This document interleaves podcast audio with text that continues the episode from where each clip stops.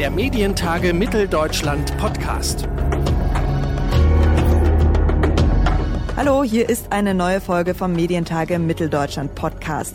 Ich bin Theresa Nehm und begleite die Medientage für Sie. In dieser Folge stellen wir die großen Fragen der medialen Zukunft. Welche Bedeutung haben künftig Netflix oder Amazon? Und welche der öffentlich-rechtliche Rundfunk?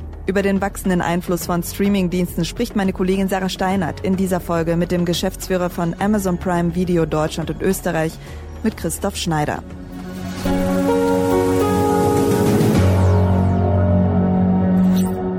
Hallo, Herr Schneider.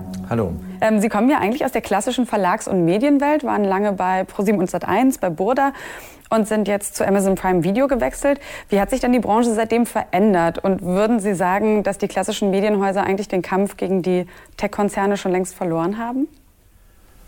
Das ist eine schwierige Frage. Ähm, ich glaube, die, die Medienbranche hat sich schon ähm, sehr, sehr stark durch die Digitalisierung verändert.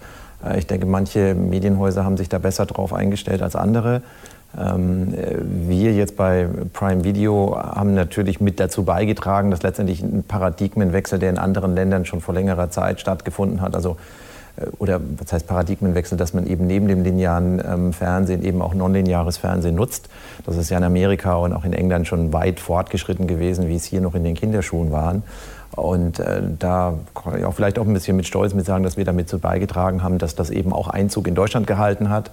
Äh, und das hat schon ein bisschen den Markt verändert, denke ich mal. Wie sich das dann langfristig auswirkt, wird man sehen. Äh, ich glaube, ein wichtiger Punkt dabei zu sagen ist, dass es nicht das eine das andere zwingend ablöst oder sofort ablöst, sondern dass es ein Miteinander gibt. Ich sage immer, nicht immer, aber immer öfter wird man nonlineares Fernsehen nutzen. Und je öfter man nutzt, desto schöner findet man es. Und ähm, ja. Und die öffentlich-rechtlichen versuchen ja auch mitzuziehen ähm, und haben deswegen immer mehr Angebote in den Mediatheken. Sehen Sie sich da schon als Konkurrenten auch zu jetzt ARD und ZDF zum Beispiel in Deutschland? Also ich meine, wir sind natürlich äh, Konkurrent in dem Sinne, dass wir um die Zeit der Nutzer oder der, der Kunden oder der Zuseher konkurrieren. Also das ist ganz klar. Der Vorteil, den wir haben oder wir, unser Modell ist ein Abo-Modell. Das heißt, Sie bezahlen bei uns pro Monat oder pro Jahr eine Abogebühr und dann können Sie den Service nutzen, so oft und so viel Sie wollen.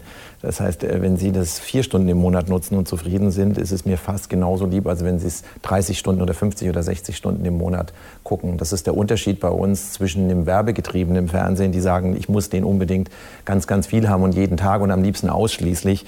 Diese Notwendigkeit haben wir nicht. Das lässt uns natürlich ein bisschen entspannter sein. Insofern ähm, habe ich kein Problem, wenn ein Prime-Nutzer nebenbei regelmäßig ARD oder ZDF schaut. Es ist ja aber schon so, dass es also eine Konkurrenz darstellt. Jetzt zum Beispiel gab es auch gerade kürzlich ein Zitat von Steven Spielberg. Der hat gesagt, äh, anlässlich des Oscar-Gewinns der Netflix-Produktion Roma, es dürfte eigentlich gar nicht sein, dass Filme, die nicht eigens fürs Kino produziert werden, überhaupt einen Oscar gewinnen dürfen. Wie sehen Sie das? Ja, ich meine, äh, die Frage ist, wie sehe ich den Oscar? Ist der Oscar ein Kinofilmpreis oder ist der Oscar ein Preis, der herausragende Filme in Anführungszeichen äh, ja, bewertet oder auszeichnet. Äh, das ist jetzt genau das Gleiche, wenn ich in Deutschland den Fernsehpreis habe und im Fernsehpreis sind da nur Sachen, die im klassischen Fernsehen zu sehen sind. Das kann man natürlich machen, aber irgendwann muss man sich überlegen, zeichne ich hier die besten TV-Produkte oder Formate aus, die es im Land gibt. Und wenn ich das möchte, dann muss ich natürlich auch alle mit einbeziehen. Ich kann nicht einfach manche Sachen ausschließen, weil damit mache ich mich ja eigentlich auch vom Preis her oder von der Auszeichnung her ein Stück weit unglaubwürdig. Also wenn Sie jetzt auf die Eigenproduktion bei sich zum Beispiel gucken, sind das Produktionen, die auch einen künstlerischen Anspruch haben? Und dann könnte man ja schon sagen, ich glaube, es gibt ja in der Welt der Filmproduzierenden, die sich dann über einen Oscar auch freuen, sind das ja Leute, die einen künstlerischen Anspruch haben. Ja. Und Ihr Unternehmen ist ja eher profitorientiert, würde ich jetzt mal sagen, und hat jetzt nicht per se einen künstlerischen Anspruch. Also kann man nicht diese Kritik oder beziehungsweise diesen Frust darüber so ein bisschen verstehen, das, was Sie sich quasi erhoffen mit den Produktionen, nämlich, dass es möglichst viele Leute gucken oder dass Sie als Plattform ein gutes Renommee haben, dass das nicht so ganz zu vergleichen ist mit jemandem, der einen künstlerischen Anspruch hat?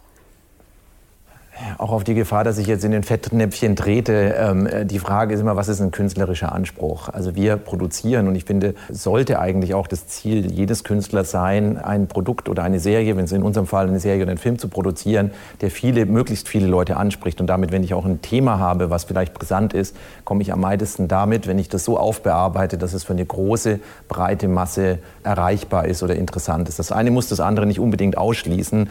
Ich habe nur vielleicht ein Problem mit, wenn jemand ein Film oder irgendwas produziert, was er nur für seine Family and Friends oder letztendlich mal für seine Peer Group macht und damit an dem Zuschauer draußen komplett pro, äh, vorbei produziert. Ich meine, wir haben bei, wenn wir jetzt als Prime nehmen, natürlich haben wir Sachen, die sehr, sehr breit sind, wie Wanted, was mit, Michael, mit Matthias Schweighöfer gemacht haben, was ganz, ganz hervorragend funktioniert hat. Wir haben aber auch was, was vielleicht ein bisschen edgier ist, wenn man jetzt Beat sich anschaut. Wir haben gerade den Grimme-Preis gewonnen, also insofern haben wir auch den künstlerischen Anspruch, ähm, haben wir auch beides da. Das heißt, wir bedienen damit eben auch verschiedene Segmente unserer Zielgruppen.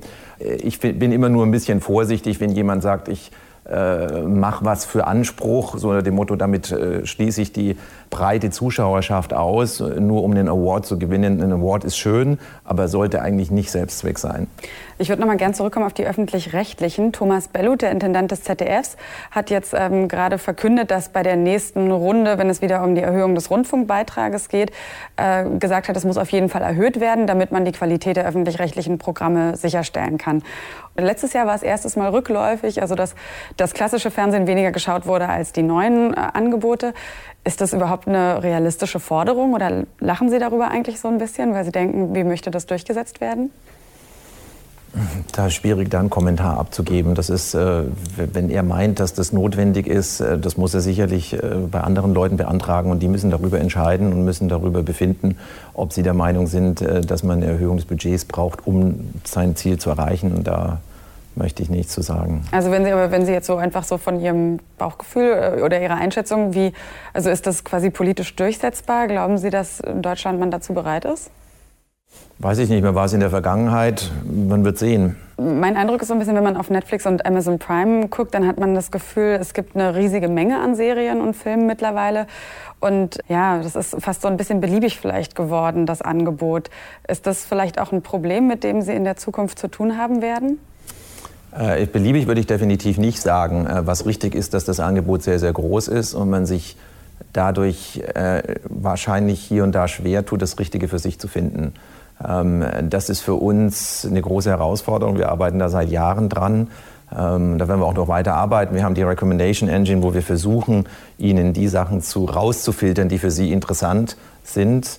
Ähm, aber wie gesagt, ich glaube, da ist noch viel Spielraum nach oben, was Verbesserungen angeht. Und ich rate jedem einfach auch mal ein bisschen Zeit zu verbringen, den Katalog durchzustöbern, sich Sachen auf die Watchlist zu legen. Weil wir haben sehr, sehr viele Juwelen, die nicht unbedingt in den obersten Shelves ähm, oder, oder Karussells, wie wir es nennen, auftauchen. Und insofern muss jemand gucken. Unser Ziel ist es wirklich für jeden, ähm, seine Lieblingsserie und seinen Lieblingsfilm zu haben. Ähm, das ist natürlich bei so vielen Nutzern und bei so einem großen Angebot schwierig. Und man muss halt manchmal suchen, äh, weil es uns nicht immer gelingt, jedem das Produkt zu präsentieren oder zu empfehlen, was er am liebsten gucken würde oder was das Beste für ihn wäre. Auch in dem Moment. Sie sind ja auch als Konsument unterschiedlich drauf. Mal sind sie traurig, mal sind sie lustig, mal wollen sie eine Comedy, mal wollen sie einen anspruchsvollen Film oder Serie zu haben. Auch das sind ja alles Sachen zu verschiedenen Tages- und Nachtzeiten und Stimmungsschwankungen wollen sie was anderes gucken. Und da ihnen immer das Richtige zu empfehlen, ist eine große Herausforderung das, das, wo Sie auch sehen, da liegt so ein bisschen die gesellschaftliche Verantwortung, den Leuten quasi das zu geben, was sie sehen möchten? Oder würden Sie jetzt auch vielleicht für den großen Konzern Amazon, die jetzt auch in den USA ja zum Beispiel Supermarktketten eröffnen wollen, was würden Sie sagen, ist da so in Zukunft die gesellschaftliche Rolle, die der Konzern spielen möchte?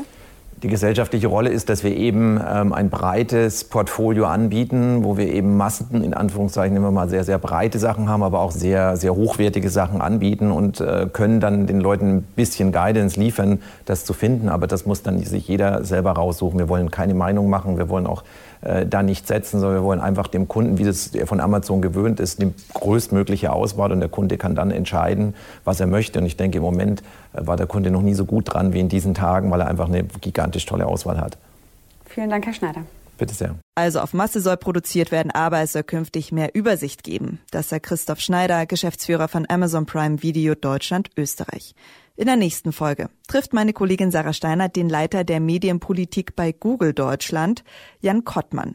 Ob er nicht bei jeder Veranstaltung der Buhmann sei. Das hat sie ihn gefragt. Und seine Reaktion, die gibt es in der nächsten Folge. Der Medientage Mitteldeutschland Podcast.